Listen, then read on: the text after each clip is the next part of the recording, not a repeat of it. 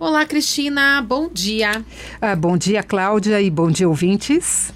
É, Cristina, na coluna anterior, você falava aí sobre as vantagens do trabalho híbrido. São várias, né? Que foram descobertas principalmente agora com a pandemia, né? Ficaram mais comuns, mais no dia a dia das pessoas. Mas, claro, tudo na vida tem vantagens e alguns desafios. Quais seriam os principais nessa jornada de trabalho híbrido?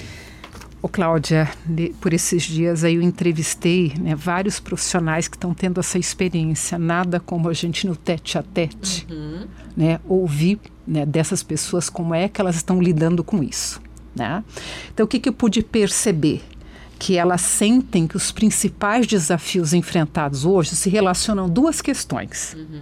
a autocobrança e ou a cobrança excessiva dos seus gestores com relação à entrega. Né? Essa cobrança excessiva pode acontecer mesmo quando os resultados que o colaborador está oferecendo tá dentro, estão dentro do esperado. Então, o que, que acontece? Os colaboradores que eles entregam na média ou até acima da média, eles continuam sendo exigidos, cobrados, isso quando eles, no período quando eles estão trabalhando em casa, uhum. no home.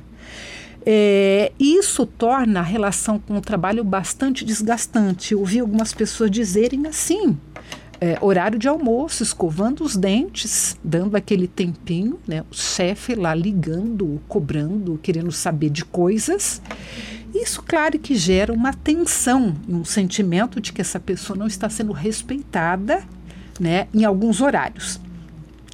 Por outro lado, é, tem casos que, mesmo não havendo uma exigência do gestor imediato, esses profissionais acabam trabalhando mais horas por dia no home office do que o previsto. Uhum. Sabe essa coisa de profissionais hiper comprometidos? Eu conheço vários. Vários, vários. Então, eles têm um nível, um senso de responsabilidade elevada, de tarefa, de resultado, de cumprir metas que uh, vai passando as 18 horas, mas tem coisa para fazer ainda que não foi feito, eles continuam. É.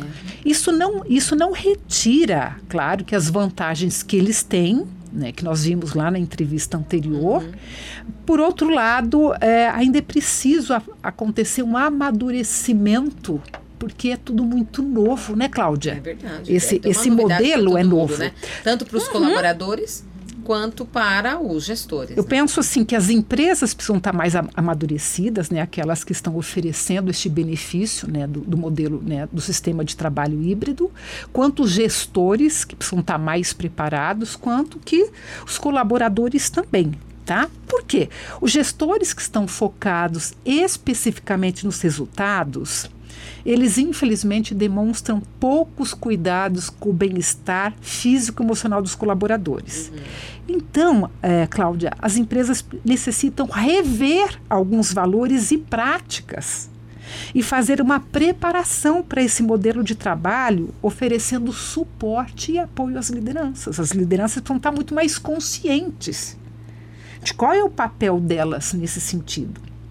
Então, o trabalhador não pode nem se sentir abandonado no home office uhum. e muito menos exigido além da medida. Então, olha só, oferecer apoio é totalmente diferente de controlar a vida do colaborador no momento que ele está no home office. Ai, um controle como esse é muito ruim, uhum. né? É, porque gera uma desconfiança, né? Uma Isso. falta de, de confiança. Isso. Então é preciso mudar a cultura da empresa, porque o trabalho híbrido seja encarado com a mesma importância que, que aliás, no home office, que o, que o trabalho presencial. É fundamental é, que o colaborador, que, que nenhum colaborador, colaborador se sinta diferente dos outros por trabalhar em casa ou no escritório. Uhum. Não pode haver essa diferença. Também é necessário aprender, né, que as lideranças aprendam a coordenar os grupos de trabalho tanto à distância quanto presencialmente. Para alguns gestores já é difícil, já é desafiador coordenar presencialmente. Imagina longe, é. quando esse trabalhador não está presente naquela semana uhum. ou naqueles dias na empresa. Muito bem, então é preciso tomar consciência de que eles estão trabalhando, não podem ser privilegiados. Aqueles que estão né, naquele dia, nem privilegiados, nem receber um tratamento diferenciado. Então, nessa etapa, Cláudia, eu acho assim muito importante que as lideranças escutem mais os colaboradores, o que, que eles têm a dizer sobre essa experiência. Que elas possam questionar o que eles esperam né, desse sistema de trabalho e quais são as principais necessidades a serem atendidas. Olha, Cristina, eu é, estive assistindo, inclusive, uma reportagem na, nacional e que de uma grande empresa de call center, por exemplo, e que eles voltaram agora no, no, no formato híbrido, até porque estava todo mundo em casa. E aí o gestor falou, é, eles estão voltando porque eles pediram para voltar, uhum. né? Em casa estava produtivo, sim, estava produtivo, mas vir para o ambiente de trabalho, encontrar os colegas, já mudou isso. O, o jeito da pessoa trabalhar, Isso. o humor da pessoa, né? O levantar, vir trabalhar, voltar. Amanhã não vem, não, amanhã é uma outra, um outro pessoal. Mas ok, você organiza a sua vida de acordo com isso. É tão interessante esse novo formato, né?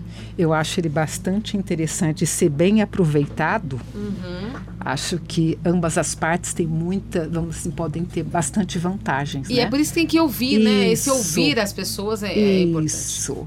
Então, como eu te disse, o grande desafio é fazer a coordenação do trabalho presencial e remoto uhum. quase que ao mesmo tempo. E assim maximizar a comunicação e o relacionamento entre líderes e liderados. Uhum. Tá? Quer dizer assim, tá, tá, ó, tá o dia, esse colaborador está no home office, ele pode ser acionado por WhatsApp, por uma ligação pelo líder, como é que as coisas estão acontecendo, como é que a coisa está fluindo, é muito mais como estímulo de apoio, de eu estou aqui junto para ajudar a resolver algum problema, uhum. do que efetivamente estar tá ali para controlar. É, né? Controlar não é a palavra. Não é a palavra. É. Obrigada, Cristina, e até a próxima. Obrigada, Cláudia. Até breve.